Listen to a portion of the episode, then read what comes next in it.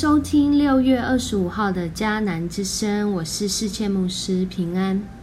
我们今天要继续来分享诗篇七十一到七十二篇，与世代的公义有关。有一位长辈，他回想他小时候，他说：“我小时候其实是一个蛮会自己为自己想的人，所以有什么好东西啊，常常想到的是自己。”诶，很奇怪的，后来发现旁边的朋友一个一个的就离我而去，所以这样子的我觉得很苦恼，不知道怎么办。有一天晚上，我的爸爸就煮了两碗面，一碗面上面有一颗鸡蛋，而另外一碗面上面看起来什么都没有。爸爸就问我说：“啊，你要吃哪一碗？”那时候鸡蛋是十分珍贵的食物。除非逢年过节，不然啊很难吃到。我当然不会放过这个机会，立刻就选了有鸡蛋的那一碗。但是事实上，我的选择是错误的。正当我很得意的吃完那颗鸡蛋的时候，我惊讶的发现，父亲那一碗面的碗底竟然藏着两颗鸡蛋。啊，我觉得很后悔，觉得自己太心急。这时候，父亲就对我微笑的说：“孩子，你务必记住，眼睛看到的未必是真实的。想占别人便宜的人，最终会吃大亏。”第二天晚上，父亲又煮了两碗面。我们可以想象，这位父亲很有智慧哦。仍然是一碗面上有一颗鸡蛋，而另一碗面上看起来什么都没有。父亲就让我选择啦。这次我选呃学乖了，就选了那个面上面没有鸡蛋的那一碗，心想这鸡蛋就藏在啊这个面下面，没有看到的那一碗应该就两颗鸡蛋。结果我选了之后呢，就赶快拿起筷子要吃的时候，哎，很快的令人失望啊！碗除了清汤面，真的什么都没有。这时候父亲又意味深长的微笑对我说。孩子要记住，不要过分相信以往的经验，因为生活有时候也会欺骗你。你不用觉得难过，就当做是一次人生体验吧。这是在书上啊不一定能学到的东西。来到了第三天晚上，你猜到了，父亲又同样煮了两碗面，一样一碗有一颗鸡蛋。而另外一碗看上去什么都没有。父亲让我先选，而这一次我决定跟父亲说：“爸爸，你是长辈，又为我和家庭付出很多，那还是你先选吧。”父亲就直接选了上面有一颗鸡蛋的那碗。我想剩下的那碗肯定没有鸡蛋，但你猜到了。父亲的爱就是这样，碗里面藏着两颗鸡蛋，就是那一碗看起来什么都没有的面。父亲抬起头就看着我说了：“孩子，你千万要记住，当你为别人着想的时候，好运就会降临到你的头上。”父亲的话让我们总是有许多的思考。借着这个邀请，两碗面，三句话，他说这影响了他一生的决定和选择。今天的诗篇七十一到七十二篇，诗人以一位长者和父亲的角色，诉说了他一生的恩典和期盼。他期盼的是他所经历到这位公义的主，不仅是。在他的生命当中，不仅是在他衰老年迈的时候，也渴望透过国家君王的这样的角色，因为我们知道，在七十二篇很有可能是大卫写的诗。大卫不是自己颂赞上帝，而是为他的儿子所罗门来祷告。他真实的知道，若是这君王按着上帝的公义来做事。所有的百姓都要因此来受贿，所以在今天七十一篇的祷告，一位年长者他祷告，他祷告，他一生按着上帝的心意去行，他经历到在那个上主的公义里面，他被保守、被看顾。然而，也在这样的当中，现在到他年迈衰老，他仍然有一个期盼，就是期盼主啊，帮助我不受现在的困境所害，而是在这当中再次来经历到经历到你的公义。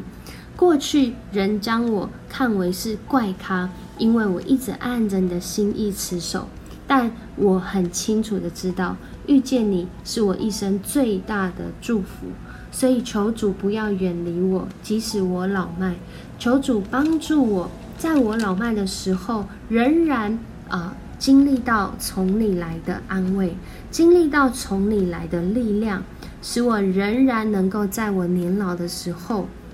再次颂赞你的信实，再次的向人、向这个诸天来诉说你公义的作为，因为我深信公义的主让陷害我的人已经蒙羞，已经失败。在七十一篇讲到许多年长者的心声，觉得年长是不是就已经没有用了？觉得年长是不是就已经什么都结束了？然而，诗人再次透过诗篇的祷告，他恳求主帮助他，他也是赞美主对他一生的带领。他相信上主的公义仍然扶持他，他一生都走在主的赐福当中。来到了七十二篇啊诗篇，我们看见，其实这也是一首。啊，这个登登基诗，这君王诗，他也讲到了，好像在预言一个公义的君王啊，在祷告这个公义的君王，他啊能够以公义来行使他的权利，使百姓因着他来蒙福。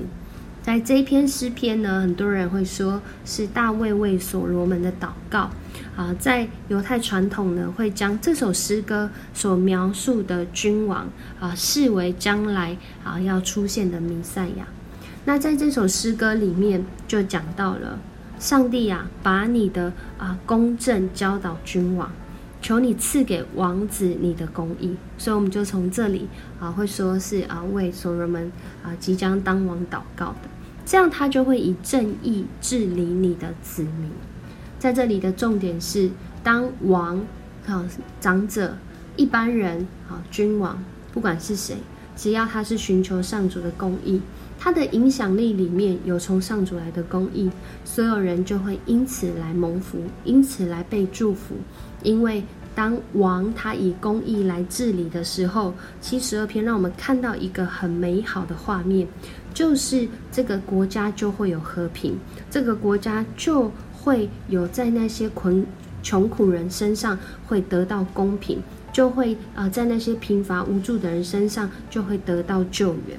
在这段经文当中，也继续讲到说，愿啊这样的王呢，他是一位啊让周边的国家啊因着他按着上帝的公义来治理的时候，周边的国家就会来降服在他的面前，因为他们其实不只是降服王啦，而是降服在这位王所信靠的上主。这对我们来说，特别在近期国际的局势，我们真的要来祷告。因为我们真实的知道，公义不是人自己能给，而是只有这位全知的主，他能够带领我们来经历。而当我们愿意按着他的公义来去行事、来去判断、来去持守的时候，即使在那个人看来是吃亏的时候，或许就像刚刚的故事来说，我们以主当我们的主，我们的主是慈爱的主，他怎么不会将那好处赏赐给敬畏他的人呢？所以在今天我们要来祷告的时候啊，世界牧师也要邀请你，可以与家人朋友啊来分享上主公义的作为，而且并为他祝福，领受跟你一样那个敬畏上主的智慧，恳求主帮助我们，就像今天 RPG 祷告的经文诗篇七十二篇十七节，让我们的生命与这位主啊相关。与这位公义的主相关，在这一篇啊诗篇里面，诗人这样祷告：愿他的名永垂不朽，愿他的声望如太阳长存，愿万国因他蒙福，愿万民为他祈福。看起来是好像在祝福这位王，但是其实我们都知道，即使是王也是人，他的生命在世上是有限的。透过这样的诗篇，其实是要颂赞的，更是这位公义的主，他才能让我们的生命经历那永恒的公义，使世世代代的子民因着认识他，因着人的见证，因着人活出公义的形象。让许多的人而蒙福，所以我们这时候要一起来祷告。主，我们来到你的面前，在这个时候，我们特别要为台湾来祷告，为台湾啊的长者来祷告。主啊，你知道这接下来的世代是一个高龄化的世代，超高龄化的世代，但主啊，你却借着这些长者，他们过去经历你的经验，主你扶持他们。使他们身体软弱的主啊，在你的里面有真实的平安，甚至有真实的医治。主啊，我们也为他们所经历到那些美好的呃踪迹、美好的脚程、与主同行的见证，主啊，不断的继续向后人、向世人来见证。主要不是以我们的年纪来，以我们的身体来看我们的衰老，而是我们要看见主你赏赐给我们永恒的生命。主在这个时候，我们也更是为台湾的局势来祷告。主，你深知我们在一个什么样的环境当中，我们所看到的是片面，但主你是全面，而且你掌管全地。但恳求主帮助我们，不是用自己的方法来去回应，而是我们寻求你从你来的智慧，帮助我们在全之中去做出判断。恳求主你来带领我们。因为你的视角才是真正能够带来这个世界和平的，才是真正能够带来这个世界有永恒生命的。谢谢你与我们同在，恳求你保守台湾，更是保守整个国际的情势，使每一个国家寻求公义，寻求公义的行动，寻求公义的心肠。我们向你献上感谢，祷告，奉主耶稣的名求，阿门。很高兴跟你一起分享迦南之声，愿上主赐福你一生都有上主的公义保守，使你的生命啊如鹰展翅上腾。我是世界牧师，我们明天见。